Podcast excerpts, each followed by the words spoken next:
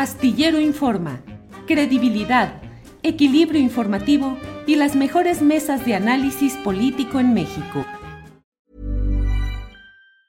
Many of us have those stubborn pounds that seem impossible to lose, no matter how good we eat or how hard we work out. My solution is PlushCare. PlushCare is a leading telehealth provider with doctors who are there for you day and night to partner with you in your weight loss journey. They can prescribe FDA-approved weight loss medications like Wagovi and Zepbound for those who qualify.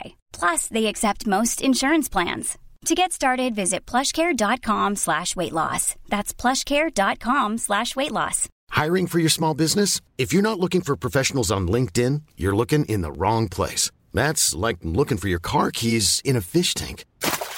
LinkedIn helps you hire professionals you can't find anywhere else, even those who aren't actively searching for a new job but might be open to the perfect role. In a given month, over 70% of LinkedIn users don't even visit other leading job sites. So start looking in the right place. With LinkedIn, you can hire professionals like a professional. Post your free job on linkedin.com slash people today. Bueno, pues como usted sabe, ha habido eh, denuncias de dos organizaciones acerca de un mal sabido y nunca resuelto satisfactoriamente para la sociedad, la llamada pederastia clerical. Dieron a conocer una lista que incluye obispos que han protegido a depredadores sexuales, que han sido presbíteros de la Iglesia Católica.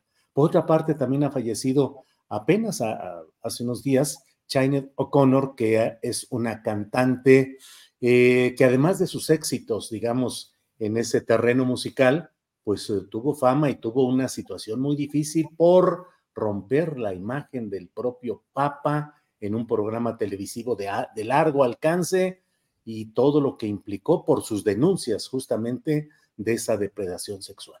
Hablar de estos temas con quién mejor que con Bernardo Barranco, que usted lo conoce, Bernardo Barranco, sociólogo especializado en creencias religiosas y en cultura. Bernardo, buenas tardes. ¿Qué tal, Julio? Buenas tardes, un abrazo. Igual, Bernardo. Oye, Bernardo, pues organizaciones que han denunciado esa depredación sexual han señalado a obispos, a jefes de la Iglesia Católica, pero bueno, digamos que es un mal sabido, pero no se avanza nada. ¿Qué opinas de ese punto de los señalamientos específicos a ciertos prelados católicos, Bernardo? Mira, eh, Julio, son, eh, eh, la denuncia se hizo el pasado jueves 27. Fue una rueda de prensa virtual y esa rueda de prensa señala a 15 obispos de encubrimiento y complicidad, sobre todo en casos de pederastia clerical, es decir, abusos de sacerdotes, abusos sexuales a niños, a infantes. Em, son obispos de todas las regiones del país. Hay obispos de Oaxaca, de Chiapas, eh, obispos del norte del país, de frontera, de occidente, en fin, lo cual denota que no es eh, una región en específico, sino es prácticamente todo el país. Y esto pues es sumamente grave porque lo que está planteando es que hay una eh, actitud sistémica por parte de los obispos de proteger, de seguir protegiendo a estos delincuentes sexuales. Em, cuando hablamos de 15 obispos frente a un universo de 108, 109 obispos, estamos hablando de un cerca de un 14%, es decir, es una cantidad importante. Y eso, lo dice el informe, el informe dice que no son todos los que están y que pronto van a haber más y además casos de, abusadores sexuales. Em, el señalamiento no es tanto a los sacerdotes pederastas, sino es una lista de encubridores, de cómplices de estos pederastas. Así es que eh, eh, tiene una cierta, un cierto nivel de gravedad. Eh, las organizaciones, ¿quiénes son? Espes Viva es una organización, espes eh, en latín significa esperanza, esperanza viva, viviente. Em, es una asociación que protege a los infantes y especialmente se ha focalizado en temas de pederastia clerical. Y ahí la cabeza de esta organización es una activista muy importante que es Cristina Sada. Es activista y al mismo tiempo empresaria en Monterrey. La otra que es eh, Bishop Accountability, que es, eh, esto serían la responsabilidad de los obispos, sería un poco su traducción. Eh, es una organización norteamericana cuya función es tener una poderosa base de datos. y ahí están registrados, en, por ejemplo, en Estados Unidos, más de 4.500 casos de curas, de víctimas, de obispos, de encubridores. Y ahí el que estuvo en la conferencia de prensa fue eh, Anne Barrett, eh, y esta organización tiene presencia en Chile, en Argentina, en Irlanda, en el Vaticano, pero especialmente su fuerza está en Estados Unidos. De tal suerte que son 15 obispos y esos 15 obispos están señalando, están siendo señalados de encubrimiento, de un encubrimiento que es penado por la ley. No es simplemente advertir a la sociedad, etc. No, no. Si son, si la pederastia está eh, penada, si es un crimen eh, la pederastia, el abuso infantil, el que encubre un crimen de esta naturaleza, también tiene que tiene una responsabilidad penal. Y por lo tanto, entonces, esta, esta lista no es un llamado a la iglesia, a la feligresía, etcétera. Es una denuncia para las autoridades que tomen en cuenta que estos obispos han protegido, han silenciado, han presionado a víctimas, han chantajeado a autoridades para poder salvaguardar la integridad de estos violadores, de estos uh, personajes con grandes patologías de carácter sexual. Esa es como podríamos decir la esencia como un primer apunte de esta, de esta lista. Bernardo, dificilísimo pensar en nuestro México en que pudiese haber acción judicial, es decir, que el Estado mexicano actuara contra un obispo por este tipo de denuncias, porque no sé, Bernardo, pero vivimos después de la guerra cristera y me adentro en terrenos en los que tú me habrás de corregir, pero después de eso, pues lo que hemos vivido es una etapa de mutua tolerancia, de entendimiento y de que el Estado mexicano no se mete en los asuntos reales y profundos de la, del alto grado de mando de la Iglesia Católica Apostólica y Romana, ¿verdad? Totalmente, eh, Julio, totalmente de acuerdo. Es eh, una característica muy lamentable que hay en México. Mira, en, en abril de 2002, abril de 2002, en una conferencia del episcopado, una rueda de prensa, en ese momento estaba todo el escándalo a, su máximo nivel en Estados Unidos, sobre todo en Boston. El Boston Globe estaba eh, sacando casos de víctimas que con valentía se habían atrevido a eh, exponer ante la opinión pública los abusos sexuales que habían sido hechos o perpetrados por sacerdotes en los Estados Unidos. Esto pues, estaba realmente el escándalo a todo lo que da, ver algo novedoso. Eh, y aquí en México, en esta conferencia de prensa del episcopado, le pregunta una reportera al, a um, Sergio Obeso, que era eh, en ese momento obispo de Jalapa. Sergio Obeso recientemente murió. Y en ese momento le preguntan sobre el, el tema. ¿no? Sobre, sobre qué, si en México hay casos de pederastia. Y don Sergio en ese momento lo, señaló diciendo, eso no pasa en México. Eh, la iglesia tiene características distintas. Los padres son eh, muy generosos y son muy entregados a, su gente. Eh, eso pasará en Estados Unidos, en otra latitud. Aquí no. No llegan esos huracanes, me acuerdo que eso fue lo que dijo. Pero la frase que fue muy emblemática fue que en todo caso, dijo Sergio Beso, la ropa sucia se lava en casa. Imagínate nada más.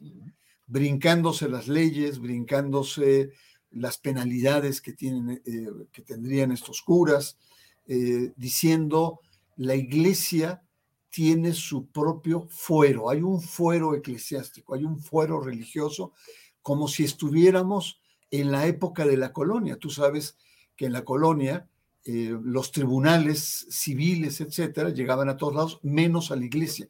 La iglesia tenía sus propios tribunales, tenía sus propias leyes, leyes internas y eh, estaban, digamos, por encima o de lado o, colaterales a las leyes que regían en aquel entonces. Y era lo que se llamaba fuero religioso. Pues pareciera ser que ese foro religioso culturalmente ha venido, digamos, reproduciéndose, a pesar de que en México, pues ha habido dos guerras donde, donde el clero ha participado, la guerra de reforma y la guerra cristera, pero culturalmente la imagen del cura tiene, tiene una cierta sacralidad social. Era muy respetada, era eh, eh, un personaje de bien y por lo tanto entonces lamentablemente se sentían protegidos podían hacer lo que querían. Incluso había curas sinvergüenzas que estafaban, como el caso en, Toluca eh, de un, pues, uno de los fundadores del grupo Atlacomulco, don eh, Vélez, eh, un obispo emparentado con el abuelo del actual gobernador. Bueno, pero a donde voy es que hay una, una práctica en la que el fuero, digamos, civil no se mete y estos curas se sienten protegidos por, eh, por esta condición y hacen lo que quieren. Y además, pues evidentemente que hay casos en donde, muy lamentables, Julio, eh, los 15 eh, obispos que son denunciados, esos 15 obispos de una u otra manera han entorpecido las investigaciones legales, las investigaciones penales, han pretendido eh, presionar a las víctimas y hay casos verdaderamente aberrantes, verdaderamente aberrantes. Mira, te voy a poner tres nada más, de los 15 que salen ahí. En Oaxaca, el padre Silvestre Hernández, sí, en la sierra de Oaxaca, emborrachaba ¿no? a niños indígenas que no hablaban español y los violaba. Sí. Se habla de más de 100 casos. Sí al grado un grupo de, sacerdotes, 10 de la zona, van y ponen en evidencia el caso ante el, el, obispo, el obispo José Luis Chávez Botello. Y este obispo, en lugar de tomar cartas en el asunto, moverlo o hacer algo, empieza a hostigar a estos 10 sacerdotes, diciendo que eran liosos, que querían dañar la imagen de la iglesia desde adentro, y algunos de ellos los cambia, en fin, empieza a tener una actitud represiva, Julio. El hecho es que gracias a una fiscal que se puso muy firme, este caso llega felizmente a tribunal y el tribunal le da treinta y tantos años de prisión a este, a, a este personaje. Pero ahí queda los intentos de este obispo Chávez Botello, que ya está en retiro, pero que hizo todo para poder proteger a este padre Silvestre Hernández. perdón, perdón, nada más déjame hacer ahí una, un, agregadito. Eh, allí la, el motor, creo yo, de todo ello fue un presbítero, Manuel Arias Montes, que, es, que era párroco, si no me equivoco, de esta parroquia muy especial, la de la señora de Juquila, y él era promotor de la teología indígena, si no me equivoco, algo así. Perdón, simple acotación. totalmente, y él, él encabezaba un grupo de, sacerdotes en esa misma perspectiva y que eh, Chávez Botello reprimió y los cambió. Hey, it's Ryan Reynolds and I'm here with Keith, co-star of my upcoming film If, only in theaters May 17th. Do you want to tell people the big news? All right, I'll do it. Sign up now and you'll get unlimited for $15 a month in six months of Paramount Plus Essential Plan on us. Mintmobile.com slash switch. Upfront payment of $45 equivalent to $15 per month. Unlimited over 40 gigabytes per month. Face lower speeds. Videos at 480p. Active Mint customers by 531.24 get six months of Paramount Plus Essential Plan. Auto renews after six months. Offer ends May 31st, 2024. Separate Paramount Plus registration required. Terms and conditions apply if rated PG. I'm Sandra, and I'm just the professional your small business was looking for. But you didn't hire me because you didn't use LinkedIn jobs. LinkedIn has professionals you can't find anywhere else, including those who aren't actively looking for a new job, but might be open to the perfect role, like me. In a given month, over 70% of LinkedIn users don't visit other leading job sites. So if you're not looking on LinkedIn, you'll miss out on great candidates like Sandra. Start hiring professionals like a professional. Post your free job on linkedin.com/people today. Fue realmente un acto eh, muy violento, que ahora por lo que dices no solamente era una disputa por la defensa del obispo, sino también había elementos teológicos, ideológicos en los cuales estaban enfrentados. Hay otro caso en San Luis Potosí. Fíjate, nos vamos al sur y nos vamos al, centro norte del país. En San Luis Potosí em, hay un eh, sacerdote, Eduardo Córdoba eh, Bautista, que era un sacerdote de moda, em, bien parecido, bien plantado, hablaba muy bien, y era el sacerdote de la élite. Las clases altas querían que los casaran y quería que la primera comunión con su hijo, este, que fueran a su casa, que fueran a su fiesta. En fin, era un sacerdote que tenía mucho peso entre las élites, tanto de San Luis como en ciudades cercanas. Bueno, este tío, sinvergüenza, drogaba a los niños y los violaba. Se hizo eh, un escándalo y este padre fue protegido por los obispos, Luis Morales Reyes y su sucesor también, porque no podían mover a una persona que tenía mucho peso en la vida social. Fue protegido por las clases altas, fue protegido por los medios de comunicación, fue protegido por Norberto Rivera cuando se, destapa el caso. Eh, eh, Norberto Rivera envía a sus asesores legales para proteger a este sacerdote. De escándalo, la verdad. Él finalmente huye, desaparece, no sabe bien dónde, pero ya hay indicios que él sigue en San Luis Potosí y sigue protegido por las clases altas. Entonces ahí tenemos un segundo caso. Y el otro, entre los 15 que están ahí, pues que destaca Norberto Rivera, que ya también está en retiro. Norberto Rivera eh, con el caso Marcial Maciel, que es de todos conocido, un tío eh, realmente eh, siniestro como sacerdote, perverso en términos sexuales y manipulador. Que tenía todos los atributos que él denotaba lo contrario, un hombre bondadoso, de Dios, etc. Pero están también los casos de Nicolás Aguilar, ¿te acuerdas que ahí por los años principios del 2000 fue muy sonado un sacerdote que fue protegido por Norberto Rivera en Tehuacán cuando lo obispo allá. Después fue a Puebla, después lo enviaron a eh, Los Ángeles, hizo destrozos, decenas de niños maltratados, y niños migrantes que fueron violados por este condenado sacerdote, eh, y después vuelve a la Ciudad de México y vuelve a ser de las suyas. Es decir, Tehuacán, Puebla, Los Ángeles, México protegido por Norberto Rivera y protegido también por eh, el, cardenal Mahoney, que era el cardenal de Los Ángeles. Está también un caso raro, un, tal obispo eh, Fletas, que fue acusado de abuso sexual, eh, era obispo auxiliar de la diócesis de la Arquidiócesis de México, en, cargo de, Norberto Rivera entonces, y este señor desaparece. Nada se sabe de él, no se sabe si está en el extranjero, si está oculto, pero lleva años en donde, no sabe si está con vida incluso, ¿no? Pero lleva años que no, que no aparece. En fin, son casos en donde, eh, Julio, los obispos tienen una responsabilidad penal. Esto es lo importante. O sea, no se trata solamente de, de, que fueron buenos compañeros y le creyeron al, al, abusador. muchos de estos casos las pruebas eran palpables. Entonces, por lo tanto, no solamente encubren, sino son cómplices de un delito penal y lo que dice eh, esta lista es que estos personajes tienen que pagar por sus crímenes, porque son cómplices de un crimen. Y por lo tanto, entonces tienen que enfrentar la ley. Ahora, ¿lo va a hacer, eh, como dices tú, como tu interrogante?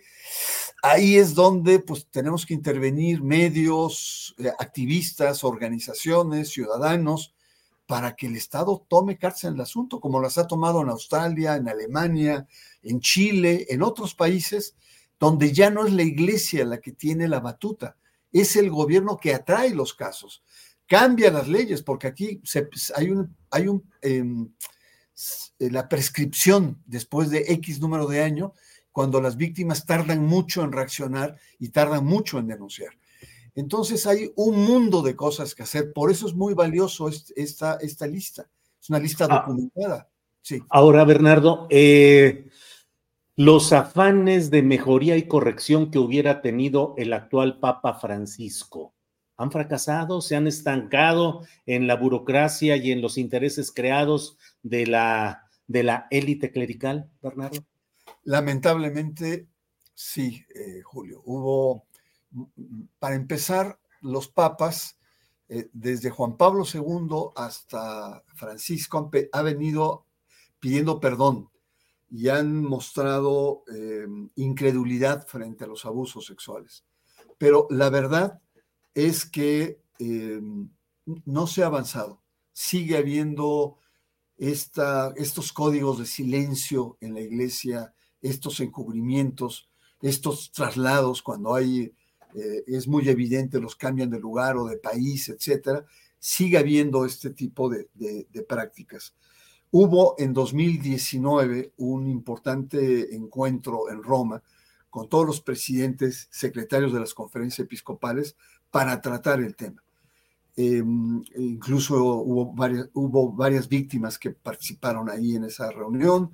Hubo un encuentro paralelo de organizaciones de víctimas que fueron muy duras eh, frente al Vaticano. El Vaticano prometió eh, medidas más severas, más duras, efectivamente entregar a estos curas eh, abusadores, no solamente sacarlos de la iglesia, sino entregarlos a, las autoridades.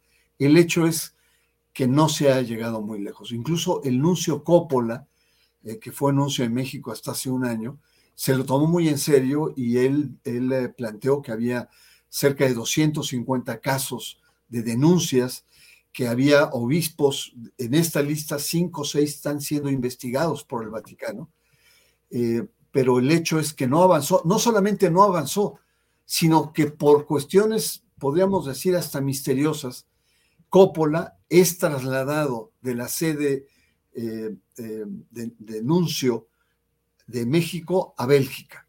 Muchos planteamos que es efectivamente la incomodidad que esto generó en los obispos mexicanos que presionaron a Roma para, digamos, neutralizar las iniciativas fuertes que estaba desarrollando el nuncio hace un par de años. Entonces, eh, lamentablemente, ¿y sabes cuál es el problema mayor? Es el tema de la impunidad que lastima mucho a las víctimas, lastima mucho a las organizaciones, yo diría hasta la sociedad. Muchos de estos em, depredadores mueren eh, sin pena ni gloria ante las autoridades. O sea, así él murió cómodamente en una residencia en Estados Unidos, en Florida, rodeado de los suyos, con mucha calidez. El mismo, hay otro, eh, eh, Fernando Martínez, sí, claro.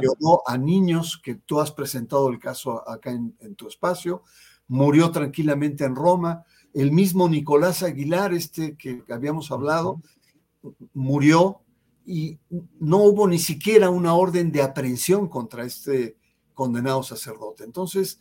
Luis eh, Morales Reyes, eh, eh, Bernardo, que ha sido mencionado en el caso de Eduardo Córdoba, fue arzobispo de San Luis Potosí, con cierta aureola medio progresista, al menos cuando llegaba de Torreón, y bueno, ha anunciado recientemente que está en situación terminal por un cáncer y que está pues en sus aposentos esperando eh, un desenlace. Él mismo ha enviado una carta de ese tipo. Bernardo, sí, perdón.